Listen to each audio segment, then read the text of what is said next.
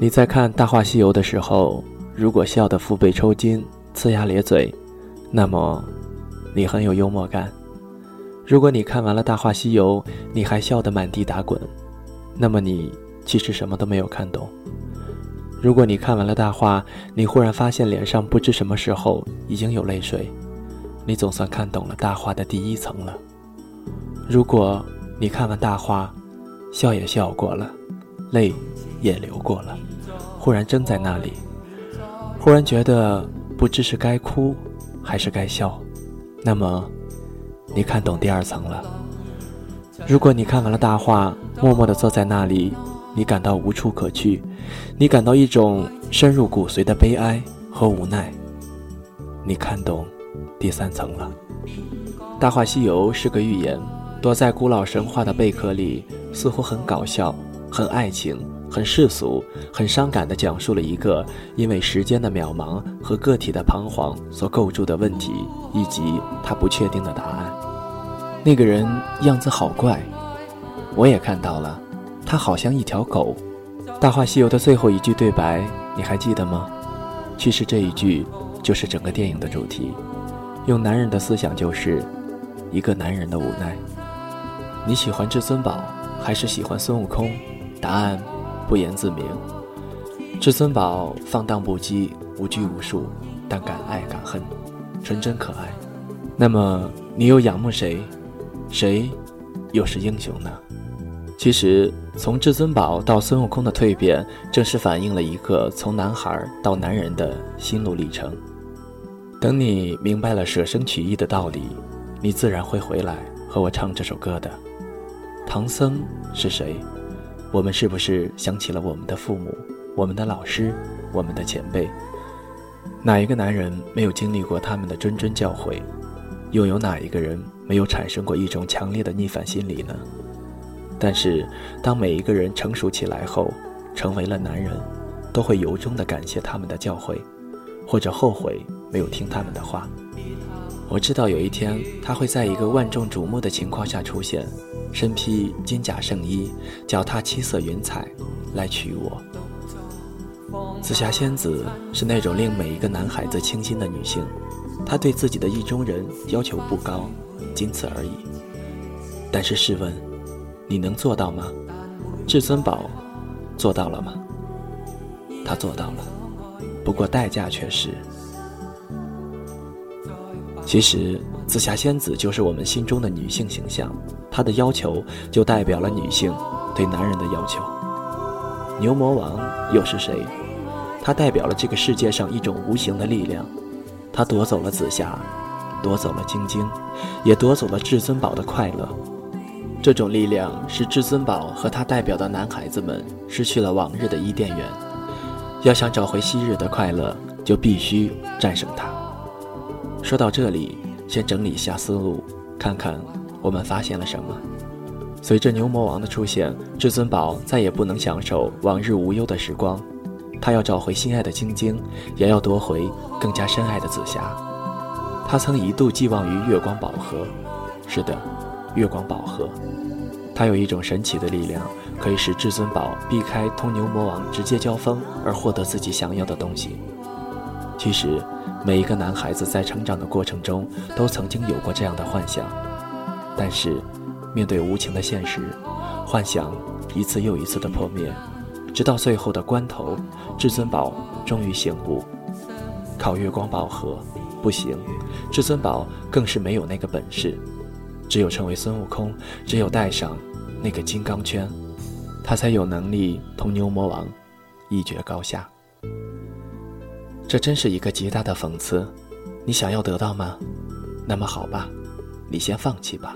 你必须做出选择：做至尊宝，那么快乐总是很短暂；做孙悟空，你就要忍受无尽的痛苦。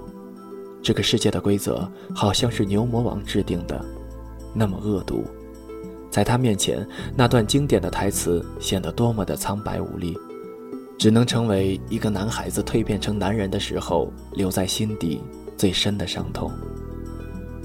唐僧说话的方式从来都没有变过，只是在至尊宝醒悟的前后听来有完全不同的感觉。那么至尊宝是自觉自愿的醒悟吗？不，他并不愿意。但是他必须拯救紫霞，必须化解人间的恨，他别无选择。虽然成为了孙悟空，成了大英雄，但他对自己的生存状态极度不满。在影片的最后，孙悟空将他心中残存的至尊宝的影子幻化作一位西洋武士，在对现实世界彻底失望后，只能构造一个虚幻的想象来了却这桩心愿，并借武士的口中表达了对自己生存状态的不满，活的好像是一条狗一样。这也许是一个男人的悲怆和无奈。生有何哀，死有何苦？很早就听说过。如果你能理解大话中它好像一条狗，那么你才是真正理解了大话。也许我还不能完全明白，喜欢大话，喜欢那种明明相爱却又不能厮守终生的遗憾和悲哀。我只能这样骗自己，也许他也有他的苦衷。发现自己真的接近于疯狂，大概是太过于同情怜悯自己，才深深的喜欢着这个故事。爱情片《罗曼蒂克》海誓山盟、生死相许，面对爱情，这些都是琐碎，不值得一提。爱情就是爱情，不是别的什么东西。能与爱情同在的，只有生命，其他的都滚一边去。你爱了，难道还不够吗？悟空爱了，无论晶晶还是紫霞，他都要将爱情进行到底。紫霞爱了。谁拔出我的紫青宝剑，谁就是我的如意郎君。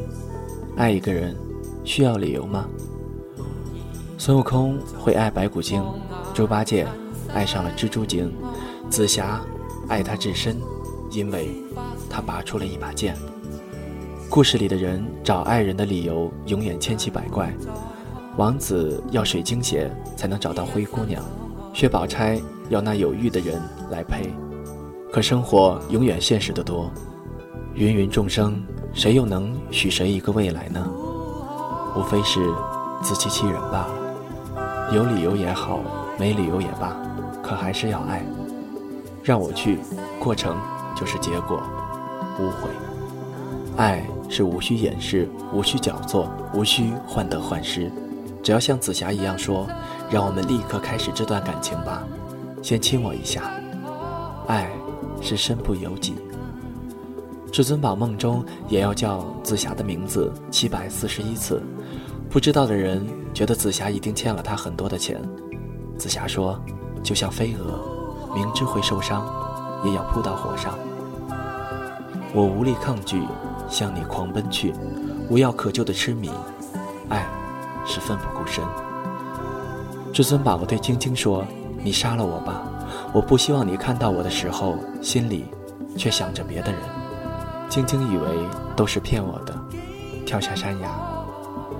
紫霞把身体挡在至尊宝面前，刺进牛魔王的铁叉里。一时间，以后的人生如何，大家都无所谓了，连那样宝贵的性命也打算随时给爱做了祭品。一个个一头扎进这爱情的苦海里，宁愿永生永世不得超生。爱。深刻莫测。三师娘流着泪说：“想我春三师娘貌美如花，却跟这么丑的人有了。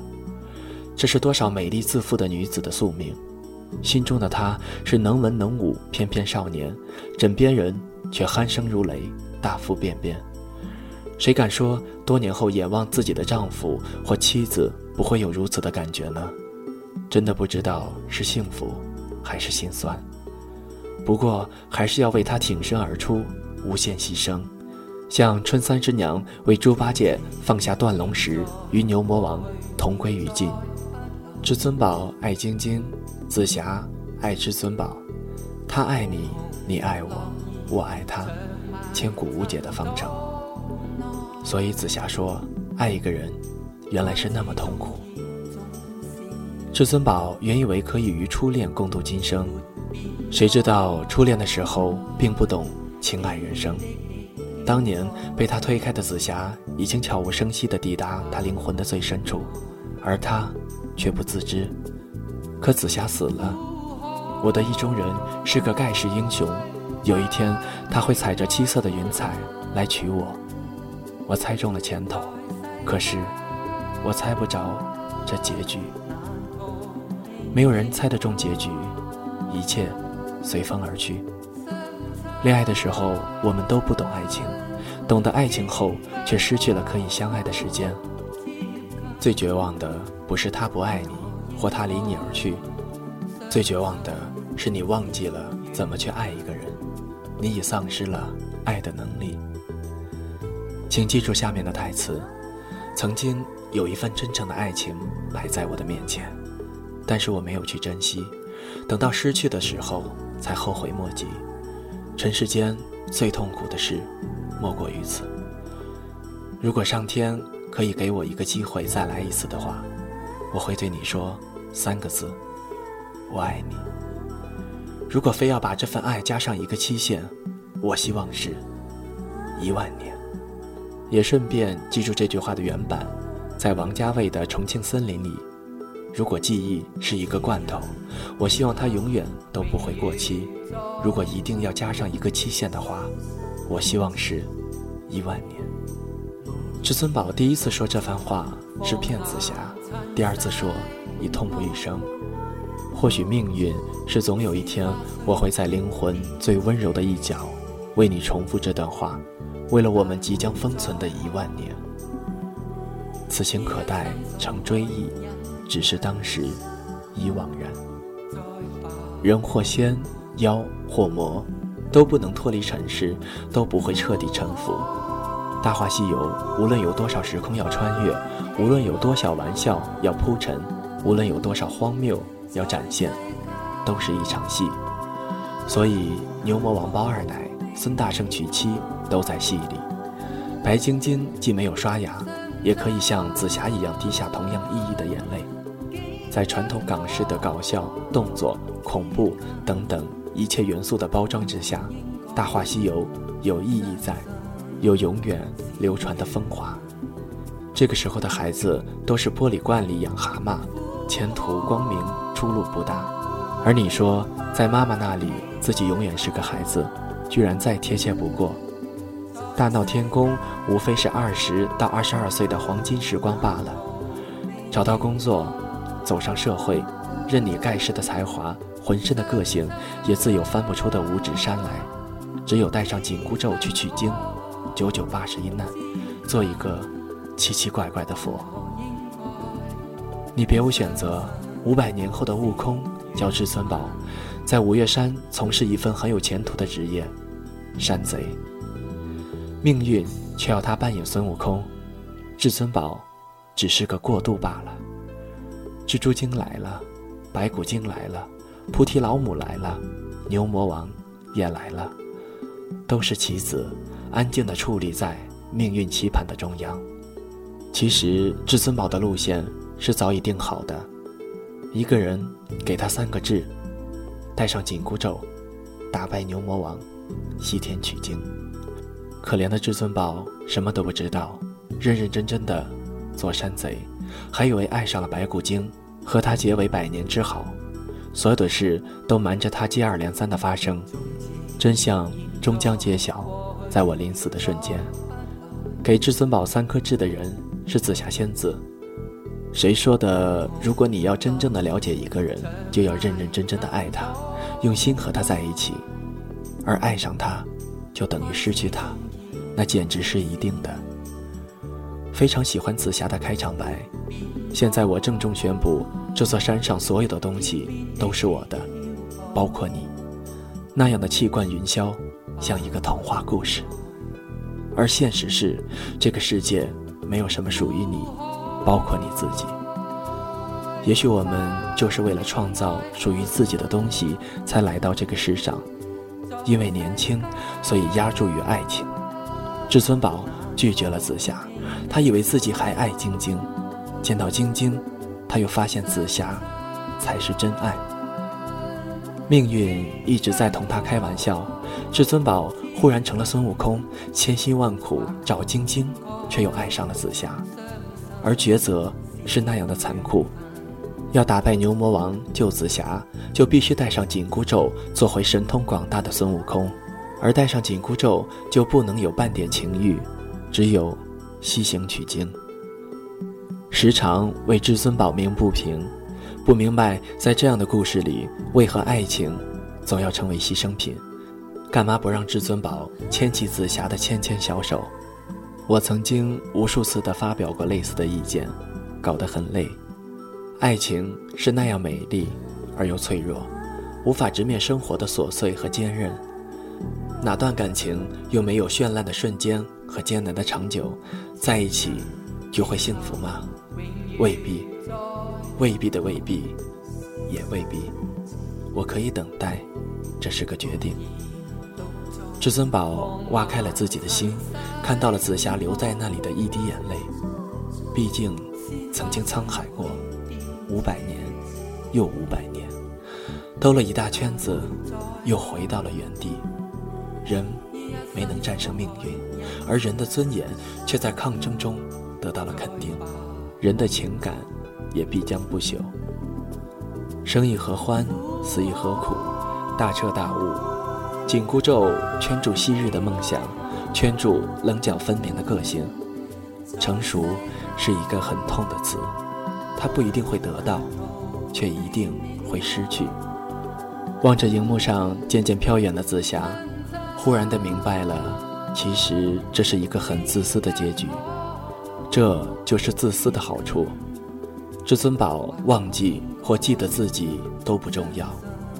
整个影片的最后一句台词是：“你看那个人，好奇怪哟，像一条狗。”总有一天，我们也会走在路上，像一条狗。